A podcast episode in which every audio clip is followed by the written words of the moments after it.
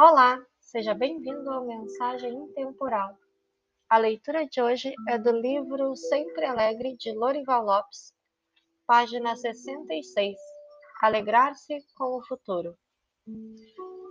Pensa no futuro e alegra-te.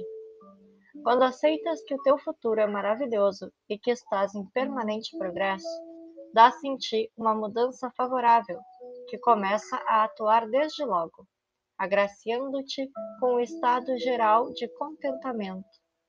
Se pensas ter futuro incerto e intranquilo, as ideias de indecisão e negatividade passam também a agir de imediato, causando-te insatisfação. O que pensas de ti e das circunstâncias logo apresenta resultados em ti. Idealiza, pois, um futuro próspero, alegre, saudável, luminoso e sorridente e começarás a sentir os seus efeitos benéficos desde já. Acreditar no futuro é acreditar em Deus. Obrigada por ouvir até aqui.